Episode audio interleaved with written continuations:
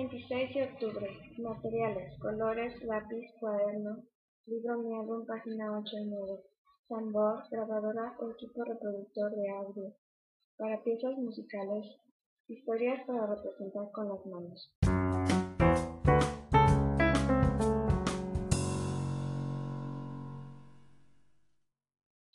Causas y consecuencias.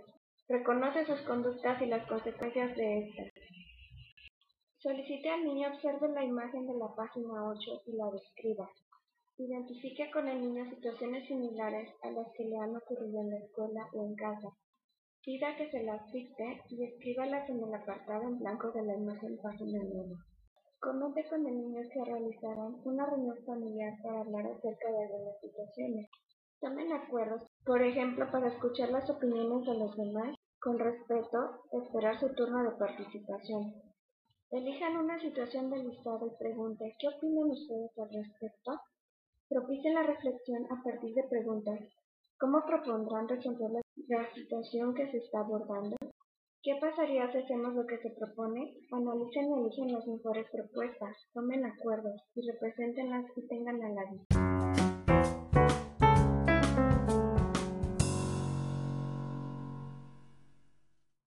Con mi cuerpo digo no.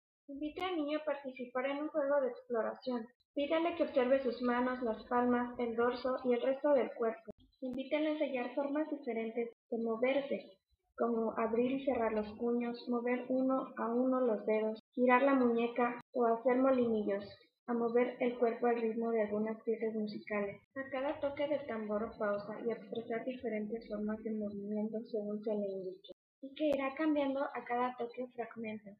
Imaginé que las manos respiran, se alegran, se mojan, se duermen, bailan, son peces en el agua, son hojas que caen de un árbol, arañas que asumen diferentes movimientos y posteriormente lo hará con todo el cuerpo, como estatua, como soldado, etc.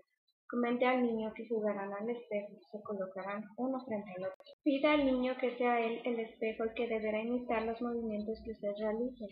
Marque los cambios de movimientos con fragmentos de música. Repita esto al menos cuatro veces y después intercambien los roles.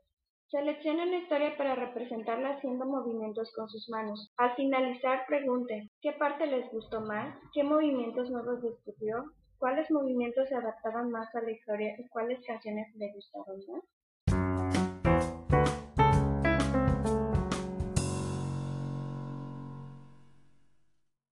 Felicidades, hemos terminado nuestra clase.